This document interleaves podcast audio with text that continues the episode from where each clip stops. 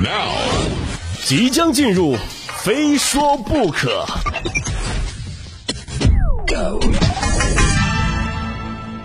这上一节给大家提供了一些避免踩雷的游玩攻略啊，简单来说就是不要相信拍的照片，有滤镜啊，真的啊。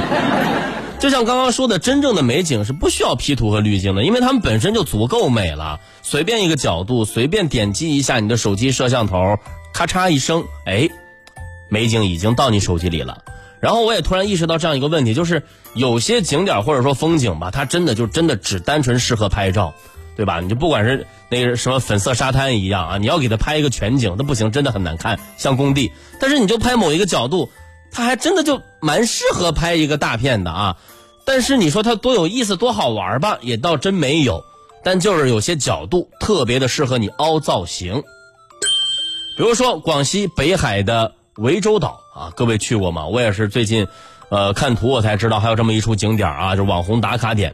简单描述一下，就是一处残墙，堪称是残垣断壁啊，真的是残墙，周围是成片的仙人掌，但是墙的另一侧是碧海蓝天，就大家脑补一下这样的画面啊。你坐在一处残破的墙壁上，向远处眺望，哎呀，身下是成片的仙人掌啊，远处就是一望无际的大海，就有没有一种岁月静好、风轻云淡的感觉？就像我刚刚说的，就有些景点、有些景象，就单纯的适合你拍照啊。当然，这也算是它的价值。但是吧，但是吧，就这两天游客们不能在这儿继续拍照了啊，因为这个整个景点啊被毁的是一塌糊涂，墙上。最近全是污言秽语的涂鸦，于是很多网友就艾特了当地的管理部门，啊，但是这事儿你说要我说啊，如果本来是免费打卡点，管理就需要人了，那是人就得发工资啊，那景点免费就可能保不住了，所以说挺矛盾的。其实多年的旅行经历告诉我呀，想要玩的开心，一方面去的地方得对，另一方面呢，人也得对。我在桥上看风景，看风景的人也在楼上看你，只是有的人不知不觉的点缀了风景，但有的人厚着脸皮，他毁了风景啊。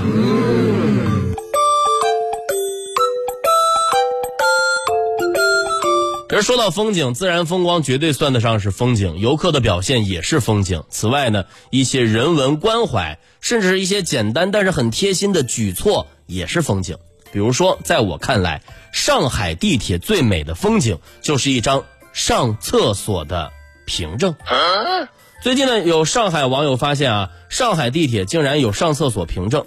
就比如说你很着急的时候啊，附近没有卫生间，但是你离地铁站很近，对吧？地铁一般都有公共卫生间，但是你又没有坐车的需求，啊，虽然花钱不多，但是也是钱的，对吧？几块钱，对吧？那怎么办呢？啊？哎，如果你在上海地铁，你就可以在服务台问小姐姐要一张上厕所的凭证，那这样就不用掏多余的费用了。就我今天还专门问了一下我上海的朋友啊，说他们居然表示，之前根本就不知道啊，甚至感觉错过了一个亿，打算过几天去试一试。就是大家不要觉得这事儿没什么可说的，或者说没必要啊。真的，那是你没有遭遇过这样的经历。就拿我来说，我真的遇到过这样的这样的情况啊！就有一次在地铁口，就突然就来感觉了。距离我最近的公厕就是地铁站里的厕所，但是我又知道正前方走一段距离啊，还有一个免费的公厕。我当时就陷入了两难：是多忍一会儿找一个不花钱的，还是花两块钱坐地铁下去呢？对吧？那最后我选择了省钱。那一路真的是我连连走带跑啊，这啊。差点就憋出毛病了。如果啊，如果郑州地铁也有这种上厕所的凭证，那我就不会想那么多了，我就直接二话不说，直接再杀回去啊。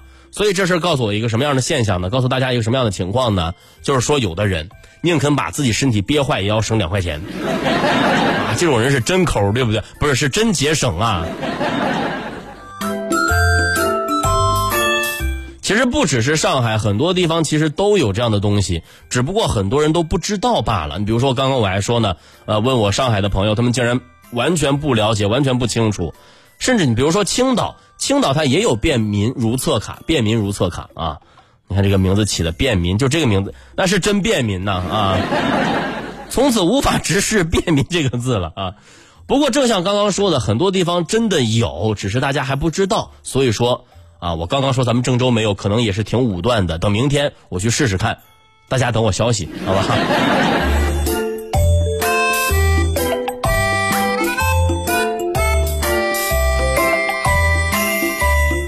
真的，我越想越觉得各地的地铁都应该有这样一个举措，就是想想啊，这也是地铁的一个亮点，对吧？多有人文关怀啊！宣传词我都帮他们想好了，地铁公厕，您身边的便民小帮手。哎，说到亮点了，最近还看到这么一个帖子啊，有网友吐槽自家的冰箱，那也是亮点明显啊。近日呢，有网友吐槽说自己在网上购买的某品牌冰箱。买回来啊，才发现冰箱上一直在推送购物广告信息，关也关不掉。在询问客服之后呢，客服回答了，说这项功能只能开启，不能关闭。就是简单给大家解释一下啊，就这款冰箱呢，这个冰箱外面啊有一有一块那个内嵌的大屏幕啊，还挺大的，而且呢，它还可以做一些智能的操控。但是吧，就当你不用这块屏幕的时候啊，它还是会亮着的。而且会不断的给你推送一些广告，就感觉是你家里有一块电梯里的那种视频广告牌似的。哎，我真的没想到啊，强制广告推送竟然都内卷到冰箱上了。乍一看很离谱，对不对？但仔细想想，不只是冰箱啊，你看有多少人家里的电视也是自带广告功能，而且关都关不掉。所以我为什么要用冰箱刷短视频，对吧？我用手机不香吗？但也有网友说了啊，自己还是蛮喜欢一边做饭一边看视频的。那是对，那是你家电视，啊，你家冰箱在厨房，那我家我家冰箱在客厅，在餐厅啊。我看着电视的时候，后面还有一个还还有一个视频，我我我跟谁说理去啊，对吧？然而啊，用过的网友们都在吐槽说，这玩意儿的这个刷视频功能真的是很鸡肋啊！就买这玩意儿就相当于多花几百到一千买了个新鲜，但实际上并没什么用。因此呢，这种功能主要还是为了让买它的人看广告啊。也许我们应该反过来想这件这件事儿，不是我们需要冰箱上的广告，而是冰箱上的广告需要我们这些观众啊。四舍五入呢，相当于我们花了钱把自己给卖了，挺迷幻的，是不是哈？我不知道从什么时候开始，家电没广告居然也能成为一个卖点了。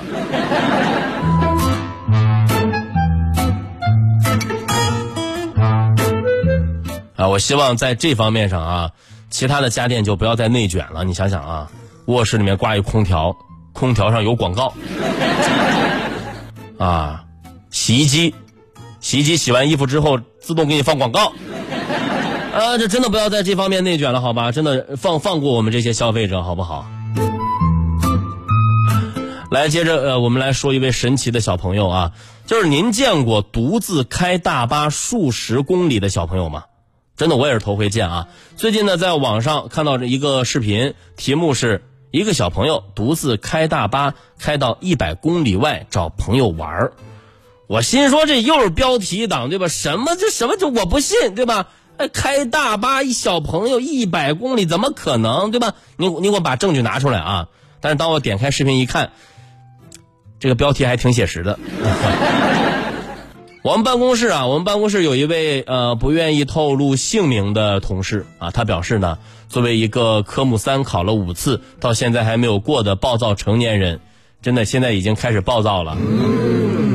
一个孩子开着大巴车哈，一百公里，这这就是传说中的宝宝巴士吗？快乐启蒙，真的比不了，比不了。我像他这么大的时候，我只有抗揍能力比较强啊。当时正在我感慨的时候，突然看到相关微博的评论里有网友指出啊，这件事儿并不是真的啊。事实是，这个小孩子呢，并不是开车去看朋友，而是一个偷车的小朋友。视频里的大巴呢，是他偷偷开走的，确实开了很远的一段路。不过呢，也不是视频中说的一百公里。行了，你甭管多少公里啊，这都是非常危险的行为，好不好？无论是小朋友为了见朋友偷开大巴，还是为了偷车而偷开大巴，就这种行为都是要坚决制止的。因为直到现在都有一些家长的这种虚荣心在作祟呀、啊。哎呦，让孩子偷开自己的车啊，为此呢发个朋友圈炫耀一下，我们家孩子啊，你看看这么大一点儿，已经会开车了。看到这样的朋友圈，朋友们反手就是一个举报啊，不要留情。真的要知道，一旦孩子在路上开车遇到紧急的事态，他们的反应能力是绝对比不上一个成人的。真出了事儿，那又有多少家庭被毁啊？